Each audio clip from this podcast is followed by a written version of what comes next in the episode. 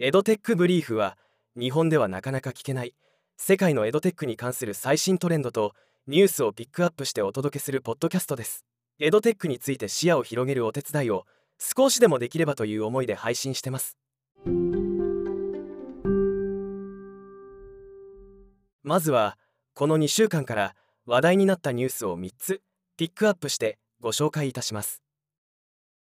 クイズレット。オープン AI API で構築した AI チューター Q チャットの提供を開始。デジタル単語帳を中心としたオンラインの学習プラットフォームを世界中で展開する。クイズレットはオープン AI のチャット GPT API をもとに構築された。世界初の個別最適化された学習を提供する AI チューター Q チャットをリリースしました。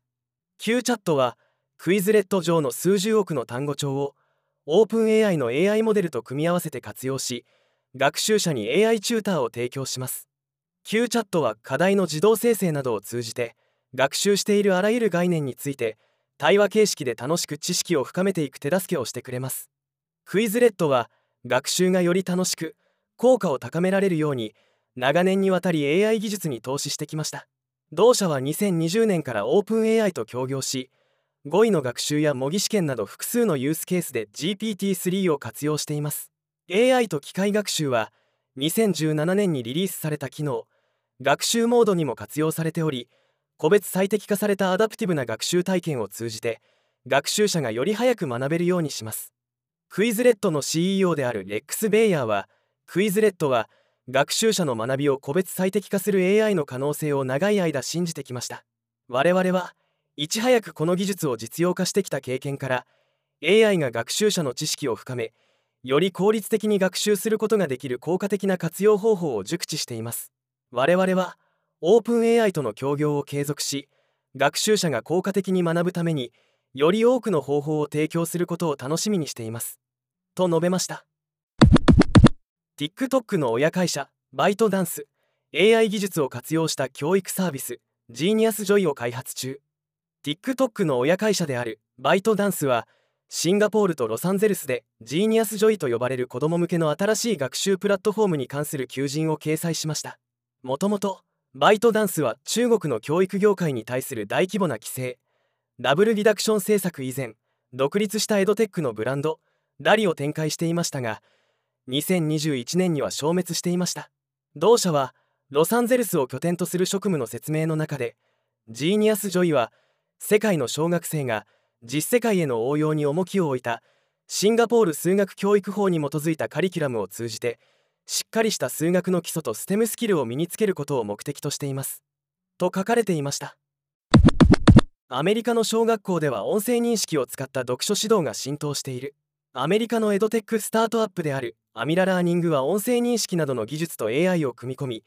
幼稚園から小学校4年生までの生徒に基礎的な読書スキルを教えるデジタルアバター。 Amira を提供しています。スクリーンの中でオリーブグリーンの服を着た Amira は生徒が正しくスクリーン上に表示された文章を読み上げられた時はしっかりと褒め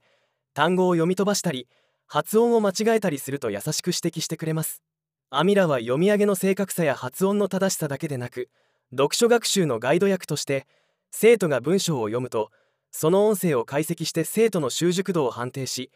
その生徒のレベルに合った文章を画面に表示します。このシステムは教師が対面で生徒が文章を読み上げる様子に注意深く耳を傾け理解度発音文字認識における問題を特定することを再現するものです。以前は1対1の対面指導でしかできなかったようなフィードバックがシステムを通じて可能になりました。アメリカでは多くの教育委員会でも注目されています。ジョージア州のサバンナ・チャタム郡では2020年1月に3つの学校で試験的に導入したものが34の小学校で生徒を対象にしたオンラインとオフラインの読書プログラムへと発展しました。最近は GPT API の公開 GPT-4 の発表とチャット GPT 関連のニュースが増えてきましたね。特にクイズレッドやスナップアスクデュオリンゴなどの AI チューターだけでなく教材のコンテンツ生成や教師の授業の品質モニタリングなど活用の幅が広がってきました。教室の中で使うツールが大きく変わっていく中現場の先生がついていけてるのか心配にもなりますね。今回紹介したアミラは教室で先生を支える UX を想定して作られており技術先行型じゃないところがすごいなと思って紹介させていただきました。個人的にも変化の早い世の中だからこそ先生に優しいプロダクト作りを目指したいと思いました。それではこの2週間で個人的に気になったエドテック関連の資金調達 M&A を紹介します。21世紀にふさわしい幼児向けのゲーミフィケーション型デジタル学習アプリを展開するドイツの Edurino はシリーズ A で1050万ユーロを調達しました。 Edurino はゲームのような楽しいレッスンを提供するアプリだけでなく可愛いスタイラスペンやタッチスクリーンに反応する人形などを通じて8歳くらいまでの幼児の好奇心を刺激します。クロアチアの数学アプリフォトマスが Google に買収されました。フォトマスはスマートフォンのカメラを数式に向けるだけですぐに答えが表示されるスマートカメラ電卓です。答えだけでなく段階的な式の解放まで示してくれるこのアプリは数々の賞を受賞してきました。今後は Google の教育系製品に組み込まれるとのことです。高校生向けの学習支援システムを提供する最大手であるアメリカのペーパーは高校生の就職活動と大学進学を支援するシステムを提供するメジャークラリティを買収したことを発表しました。この買収により両社は高校卒業後の希望進路にかかわらず全ての生徒をサポートする包括的なプラットフォームの構築で協業します。パーソナライズされた幼児向けのオンライン学習を提供するアメリカの IXL ラーニングは教師が自身で作成した教材を販売できるプラットフォーム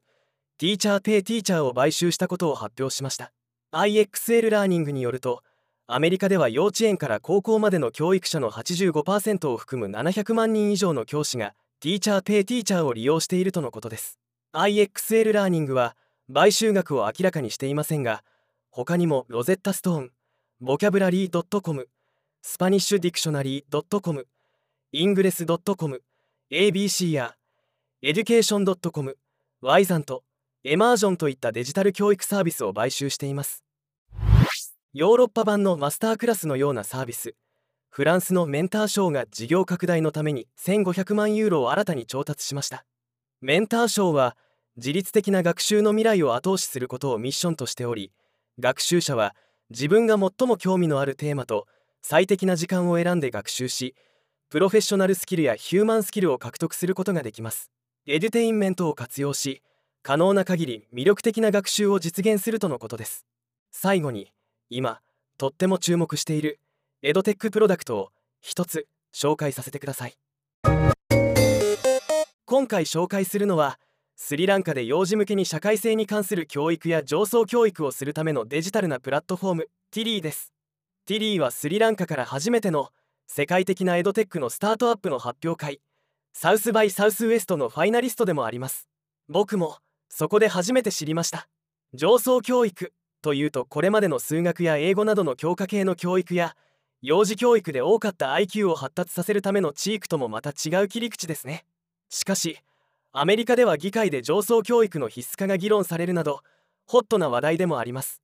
ティリーは2021年後半にスタンフォード大学で教育学を収めたスリランカ人女性カビンディア・センナクーンによって創業されました。もともとスリランカの貧しい農村で育ったというカビンディアは自分と同じ境遇の子供たちが貧しい境遇に負けない心を持ってくれることを目指し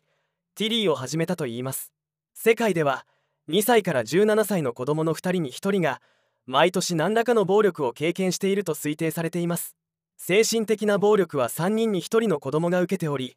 4人に1人の子供がパートナーから暴力を受けている母親と暮らしているとのこと。ユニセフによると高等裁判所の事件の3分の1近くが子供の被害者であり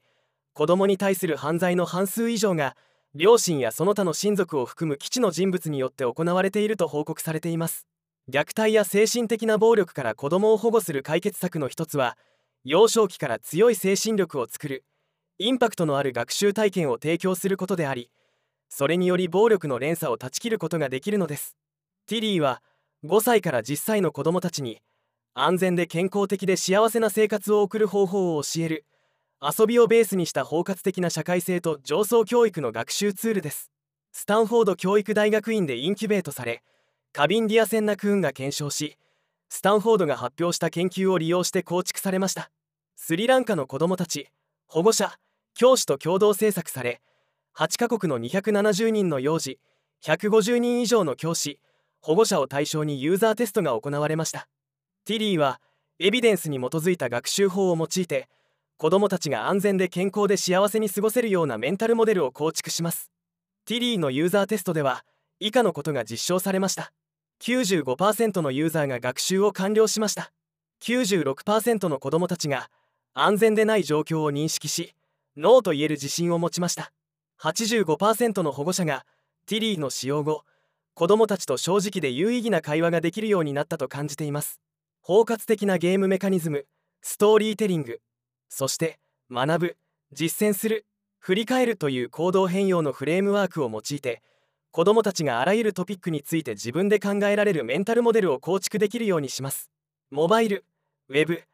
アナログの教育キットアプリケーションの形で提供され保護者や教師と若い学習者の間で遊びの力を使って文化的に関連性のある実質的な会話を提供するよう設計されています。ティリーは先進的なテクノロジーを使って認知機能の成長を測定追跡改善し子どもたちの学力格差や不公平を解消します。ティリーかなり先進的で面白いツールではないでしょうか。日本ではまだまだ認知されていない上層教育分野へのエドテックの活用ですが今後増えていく予感もしており要チェックな分野だと思います。以上最新のエドテック情報でした。これからもエドテックに関するニュース考察をお届けするのでぜひぜひ番組フォローを。定期的なニュース配信以外にも不定期でエドテックに関する用語や概念の解説も配信していくのでよろしくお願いします。配信は2週間に1度火曜日です。それではまた次回。